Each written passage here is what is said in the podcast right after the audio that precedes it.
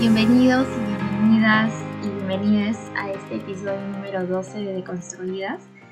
Soy Deina Cuellar y aquí me encuentro con Leti, que es mi compañera, eh, como parte de este lindo espacio llamado Deconstruidas. Bueno, el tema de hoy es, es, un, es un tema bastante chévere, eh, bastante bonito, bastante profundo para poder reflexionarlo creo yo que es un tema que, nos pide bastante responsabilidad para poder, poder abordarlo. Eh, y debo confesar que me he cuestionado mucho acerca de este tema desde el inicio, porque siento que hay que estudiar muchos puntos que están detrás eh, de esta problemática para poder tener una comprensión más macro ¿no? de, de todo este sistema. El tema de hoy es la discriminación racial y bueno, ¿no? De hecho, eh, hace poquito, que fue el 21 de marzo, ha sido el Día Internacional de la Eliminación de la Discriminación Racial, que fue proclamado en el año 1996 por la Asamblea General de las Naciones Unidas. Hay bastante historia detrás de este tema. De hecho, yo en un inicio dije, ¿acaso yo seré la más indicada para comentarlo o hablarlo en relación a, a que soy consciente que quizás esto a mí no me ha afectado tanto en, el sentido de haber sido víctima o sufrido alguna discriminación. Y en un inicio dije, quizás no sea la más indicada, pero luego, pero luego me dije, a ver, no, aquí aparecen como que los juicios propios, ¿no? Que, que está muy bien hacerlo en uno mismo. Y dije, de hecho, el racismo y la discriminación, o sea, no es que sean un invento, no es que sea una, exageración, y no es que sea un problema nada más de uno, eh, que pueda ser mucho más afectado a, esa persona, ¿no? O sea, creo que no hay por qué compararlo, sino que el sistema en realidad es un problema sistemático, ¿no? Y, de carácter colectivo. Entonces, eso no significa que no tengamos una responsabilidad individual para poder eh, reflexionar, cuestionarse, para poder visibilizar y luchar contra la eliminación de la discriminación, ¿no? Entonces, esto, nada, e, esa fue mi respuesta y dije, a ver, ya, tú no tienes por qué minimizarte en este tema, o sea, eh, de hecho, el, racismo no es que sea tan, tan malo en una persona, porque, no sé, digamos, en mi caso yo quizás no he sido golpeada o agredida o asesinada, eh, a diferencia de otros casos, eh, no es que exista algún un mejor o un peor racismo, sino que en realidad hay un impacto real para la vida de las personas, para la sociedad en conjunto y, creo que no sería tan recomendable hacer comparaciones, ¿no? Entonces, eh, nada, ¿a ti qué tal te pareció este tema? ¿Tú cómo lo sentiste? Bueno, al igual que tú también yo siento, ¿no? Y, y, sentí más que nada que este tema es muy, muy profundo, ¿no? Es también verlo desde una mirada crítica y reflexiva porque como leía en un post, ¿no? Este, de, de, Ana Lucía Mosquera, que es una activista antirracista, a la cual sigo en Instagram. Ay, yo eh, ponía, ¿no? Sí. Y, y, ella ponía, pues, ¿no? Los, los mitos sobre el racismo y había uno que decía de que eh, el, el ser buena persona, ¿no?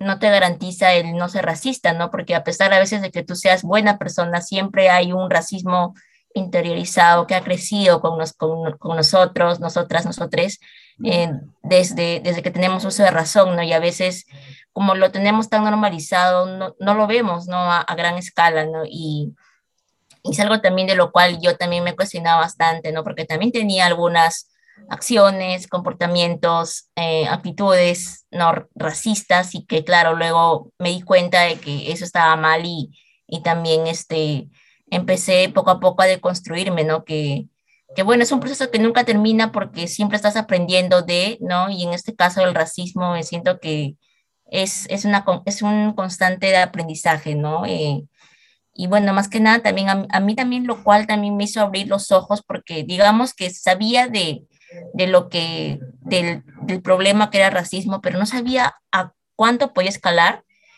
y lo supe cuando vi este documental en YouTube porque me dejaron en un curso que se llamaba como que Choleando y hablaba bastante de, de cómo, eh, la, de, cómo la sociedad peruana eh, es racista, eh, se refleja también bastante de cómo eh, algunos, ¿no? Este, por ejemplo, también una pregunta que les que, que, hacían en las calles, ¿no? Como parte del reportaje, ¿no? Del, del mini documental, era este, como que, o sea, ¿te gusta que te digan cholo, no? O sea, ¿no? Y, y era como que las personas eh, decían sí, no, porque es parte de, no, no hay por qué ofenderse, pero no, este, yo no veía en sus respuestas como una alegría, no una emoción, porque ser cholo es, es, es, es, es parte de, de nosotros, ¿no? Es, es como que somos una, claro, somos una, una, una, una diversidad de, de, razas, ¿no? De mezclas, ¿no? Sobre todo también que esto viene desde la época colonial, ¿no? Por el mestizaje.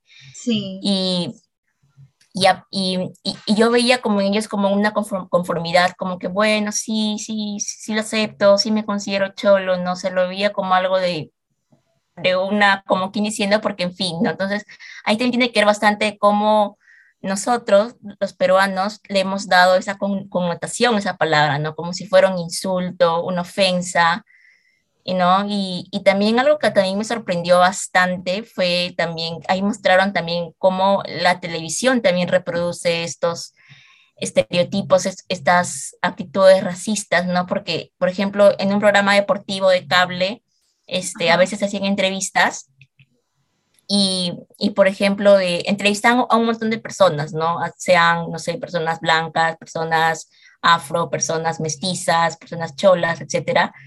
Y, y, lo que hacían los canales cuando editaban, por ejemplo, lo que iba a salir en, en el programa era decir este, que la mayor parte de, de, de personas que salen en, lo, en, los reportajes son blancos, ¿no? Que, o sea, que, que las personas que no, que no son blancas, que, que tengan una aparición mínima, ¿no? Entonces ahí también fue como que me quedé sorprendida porque ahí, me, ahí fue donde me, me di cuenta de, de, cuán grande y de cuán sistemático ese era el problema, ¿no? De, de, cómo hasta en los grandes mandos, ¿no? Porque en este caso son dueños de los canales, también promueven esto, ¿no? Ah. Y sobre todo también porque la, la, trabajadora a la que entrevistaron, que también trabajó en, en ese, en, en, esa, en ese canal, decía, ¿no? Que este, ellos hacían eso también por un tema de, de, la audiencia a la que llegaban, porque usualmente estos programas deportivos de cable llegan a, eh, a, a, sectores A y B, que son como que sectores clase media alta, clase alta, y, y a ellos, ¿no? Este, piensan que no, que no les va a gustar ver a personas que no son de su mismo nivel socioeconómico, ¿no? Entonces eso también me, me dejó pensando bastante, ¿no? O sea, dije, pero, o sea, ¿cuán, cuán, este, cuán a veces uno puede llegar a ser tan discriminativo, ¿no? Racista con, con personas de su entorno, ¿no? Que son como nosotros, ¿no? Porque nosotros también venimos también de, de, nuestros antepasados, ¿no? Este, también somos una diversidad de razas también, ¿no? En cada familia hay un montón, a pesar de que somos, tenemos la misma sangre, pero somos de, de distintos, de distintas mezclas, ¿no? Y entonces eso también me, me sorprendió bastante, ¿no? Y también me dejó pensando, ¿no? En cómo, cómo, el problema puede llegar a escalar a un nivel tan sorprendente y a la vez tan, tan irónico, ¿no? Sí, Leti, has dicho tantas cosas que ya no sé por dónde empezar. sí, me has dejado pensando sobre todo cuando mencionaste acerca de, de, la manera en la que también nosotros nos hemos acostumbrado, hemos crecido con, con bastantes estereotipos y prejuicios. Y creo que por eso eh, hasta el día de hoy podemos internalizar ciertos rasgos eh, de discriminación. Y yo también lo acepto, a mí también me ha costado un montón eh, yo creo que ya lo he mencionado varias veces. yo soy de Huancayo. Entonces sí, de hecho hay un montón de experiencias que, que también las he visto y que también eh, las he vivido en mi familia, en mis amigos, en, en círculos cercanos, en los que eh, se habla bastante acerca de, estos términos, ¿no? De, cholo, en que a veces en las bromas ofensivas que se puedan hacer, pero que finalmente ellos terminan por entenderlas como bromas nada más, y sin tener un análisis mucho más crítico de lo que está más allá del racismo, ¿no? Porque hay que entender que el racismo finalmente es un fenómeno que tiene diferentes componentes y que se materializa en la exclusión, y en la vulneración de derechos y libertades de las personas, que por más que ellos piensen que que por fuera pueda ser una broma, que hay confianza, porque he escuchado esas excusas, esas razones que dan. Pero no, es un problema que finalmente lo que hace no es una broma, sino que en realidad sigue perpetuando eh, esta afectación a la sociedad eh, que en su mayoría se ha sentido discriminada en, algún momento, ¿no? Hay distintas manifestaciones, eh, desde la negativa a ser atendido, no sé, en una clínica, en un hospital, en un restaurante, o el trato diferenciado que se pueda dar en una universidad, y, las, y las mismas bromas, ¿no? Esto definitivamente acentúa la desintegración nacional y también profundiza eh, estos problemas, ¿no? Impidiendo que haya pues un desarrollo basado en, la igualdad y, a la vez que afecta pues no principalmente a las personas pertenecientes a pueblos indígenas, poblaciones em, afrodescendientes y personas de origen o ascendencias andinas o amazónicas, ¿no? Por ejemplo, en Huancayo yo puedo comentar eh, que yo también tengo familiares que son parte de comunidades indígenas y wow, eh, la chamba y la labor que hacen es totalmente admirable porque son, son mis antepasados y es parte de mi identidad y yo me siento orgullosísima por la labor de, la, de, mujer que ellas cumplen, ¿no? Como, como amas de casa, como agricultoras.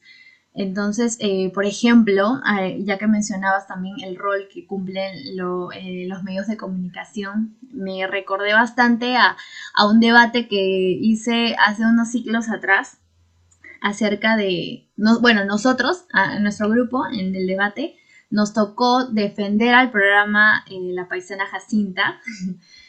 y claramente para mí esto fue un poco difícil. ya te imaginarás porque pues yo de hecho estaba en contra de este programa, pero tenía que buscar argumentos, sí, que, que favorezcan, ¿no? Y yo decía, wow, pero ¿cómo? Era una tarea un poco difícil para mí, de verdad sí me costó. Y pues esto, nada, definitivamente eh, este personaje, y yo, yo, sé que hay mucho debate, incluso en mis amigos, tuve un montón de, bueno, no voy a decir amigos, pero sí compañeros que sí defendían este programa, ¿no? Decían, no, pero sí nos hace reír, pero eh, esto representa, aparte de la cultura, de, de la comedia que hay en nuestro país. De hecho, yo también saqué algunos argumentos ahí para para, el debate que yo tenía, porque también era parte de la nota, pero esto me permitía cuestionarme aún más y sacar una postura eh, mucho más estructurada, ¿no? mucho más construida eh, y retroalimentada. Y, nada, mi conclusión obviamente esto fortaleció más eh, estos juicios que yo tenía acerca de, de, este problema ¿no? que había, ¿no? que finalmente el personaje de la paisana, por ejemplo, refleja definitivamente de forma sarcástica, sí, sarcástica, la figura de la mujer de los Andes de nuestro país, reforzando prejuicios y estereotipos que han sido permanentes en el discurso social y discriminatorios contra ellas, ¿no? Y quizás para alguno que, que aún tenga como un interrogante, una pregunta sobre por qué estar en contra de este programa, para retroalimentar nada más, porque es un buen tema, en verdad, para comentarlo. Eh, la paisana Jacinta gira en torno, así en pocas palabras, a una mujer de orígenes, de orígenes humildes, eh, que es procedente de la Sierra del Sur del Perú, que migra a Lima, que es la capital, ¿no? Eh, y en busca de mejorar sus oportunidades de vida. Historias que se han repetido miles de veces. Y bueno, las diferentes tramas desarrolladas en los capítulos sí llegan a reforzar un conjunto de estereotipos que suponen un insulto eh, a, la gran cantidad de migrantes de sus, mismos orígenes que se enfrentan a este difícil reto, ¿no? De poder migrar y, labrarse para poder tener un, futuro mejor, ¿no? Más digno, pero definitivamente esto nos lleva eh, a definir a esta, a persona, la paisana Jacinta, como una persona tonta, con incapacidad intelectual, con una persona ignorante, eh, también descuidada, también se la, se la trataba como violenta o torpe, también sucia, vulgar. Entonces, este, en este caso, sí se construye, ¿no? A partir de sus características, eh, que diversos estudios, de hecho sí, confirmaron que pues habían bastantes imaginarios sociales que rigen en nuestro país y definitivamente esto fortalecía ese pensamiento, ¿no? No sé si tienes alguna opinión acerca de la paisana Leti. Ya lo cerraron, de hecho. Sí, claro, sí, justamente hace un, tiempo, que creo que no hace mucho, dijeron que eh, ya no, que no se puede reproducir este, el personaje, no transmitir el programa en, en ninguna en ninguna plataforma, ¿no? Y, claro, a mí, a mí obviamente me, me, parece justo, ¿no? Y, y, es lo más lógico, porque este, incluso a veces también esta, esta misma serie, ¿no? Yo, yo, también veía más que nada, en, bueno, en mi, en mi círculo social, ¿no? Y también en, en parte de, de la idiosincrasia peruana que a una mujer de, de, la sierra, ¿no? A veces cuando no, cuando se equivocaba en algo o, o no sabía hacer algo, decían, ay, ay, porque eres, este, eres una jacinta, ¿no? O sea, de alguna otra manera le asociaban, ¿no? Es, esta imagen de la paisana jacinta con, con las mujeres andinas, ¿no? De la sierra, ¿no? Es, es algo también que en ese entonces, claro, yo no veía el, el trasfondo, pero ya luego me di cuenta de cómo este programa sí, sí influenciaba de una manera negativa, ¿no? Y perjudicaba también, porque prácticamente por, por ese personaje ya se, se generalizaba, ¿no? Que todas las mujeres andinas eran, eran ignorantes, que eran, eran torpes, tontas, ¿no? Sucias, porque incluso también se, se les denigraba también, ¿no? En, en, el programa también se denigraba bastante la, la paisana, ¿no? Las, las pocas veces que pude ver el programa también me di cuenta de eso, ¿no? Entonces es algo también que, que, que, que es algo también que de, debemos también hacer una, una, introspección a eso y, y, a, y, hacer una crítica, ¿no? Porque estereotipos así no, no, se pueden seguir reproduciendo, ¿no? Y sobre todo también que, como tú dices, hay personas también que lo justifican, ¿no? Con uh -huh. esa idea de, no, es humor negro, ¿no? Pero, o sea, ¿cómo, ¿qué es humor negro? ¿no? Justamente también con esto de lo que pasó de, Hablando eh, huevadas. Hablando huevadas, también se, se, sacó, ¿no? De cómo era el humor negro, cómo se construye el humor negro, algo también que yo no sabía y que gracias a eso también pude informarme y el humor negro más que nada es cuando viene de la, del opresor, no, del oprimido al opresor, ¿no? Entonces es, es algo también de, de, lo cual a veces es, se, se, tiene un concepto bastante erróneo, ¿no? Porque no, no puedes hacer bromas sobre comunidades, ¿no? Como en este caso la comunidad afroperuana, este, que, que, ha sido oprimida históricamente, ¿no? entonces no, no puedes hacer una broma porque se está reproduciendo estereotipos y también este, que el racismo también hasta mata, ¿no? Como por ejemplo pasó en Estados Unidos con George Floyd, ¿no? Que lo mataron, lo mataron de una manera muy, muy violenta, muy, sí. muy, muy penosa, ¿no? Que incluso el video se llegó a circular en redes sociales, ¿no? Y fue, fue muy terrible lo, lo que pasó, ¿no? Y es una muestra de cómo el racismo a nivel mundial sigue siendo sistemático, ¿no? Y también el hecho, algo también que este, también vi también un post sobre ese día, también discriminación racial, ¿no? Porque salieron muchos posts sobre el tema, fue de cómo también este, hay esta falsa creencia de, del racismo inverso, ¿no? De, de, por ejemplo, de la gente blanca que dice, no, nosotros, nosotros también sufrimos racismo, a, a, a nosotros también nos discriminan, pero este, si, si, lo tomamos, si, lo, si, tenemos en cuenta una, un factor histórico, es, es que eh, los blancos, al contrario, han sido, como se dice, grupo hegemónico, ¿no? Y, y, ahí hay una, este, hay una falsa creencia, ¿no? De que, de que hay, un, hay un racismo, ¿no? Porque no ha sido sistemático, ¿no? En ah, cambio, el racismo, el racismo hacia las personas afros ha sido sistemático, estructural desde, desde siglos, no porque este, por, este, por este fenómeno prácticamente estas personas se ven afectadas cuando quieren buscar un trabajo, cuando quieren ir a un lugar de esparcimiento, ¿no? cuando quieren, no sé, eh, tener, como se dice, eh, eh, un buen trabajo, ¿no?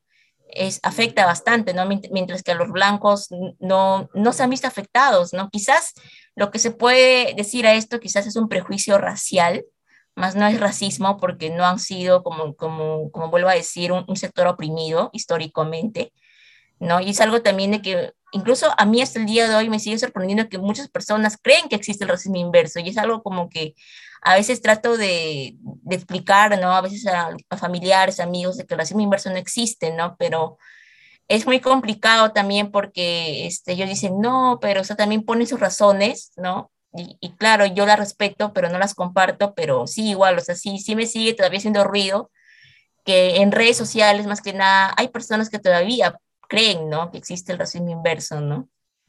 Sí, creo que con esto podríamos hablar un poquito sobre, hoy, bueno, ya para terminar, eh, sobre finalmente la, el privilegio que, que pueda tener uno o, u otro. Es muy importante tenerlo en cuenta porque yo también lo he escuchado muchísimo ahora último. Creo que salió un post acerca de, esto del racismo inverso y hubo una gama ahí de, críticas hacia ese artículo. Pero yo creo que no es que el privilegio quizás se pueda em, sentirlo como un término negativo. Yo creo que podemos, podemos darle un buen uso y quizás podemos nacer, no sé, algunos o, adquirirlos a lo largo de nuestra vida y en algunos casos eh, puedan ser relativos o puedan variar, ¿no? De acuerdo a las distintas situaciones. Y no está mal poder reconocerlo, creo que al contrario, esto nos puede permitir eh, para llevarlo a un canal positivo eh, frente a esta problemática, ¿no? Que es tremenda, discriminación racial.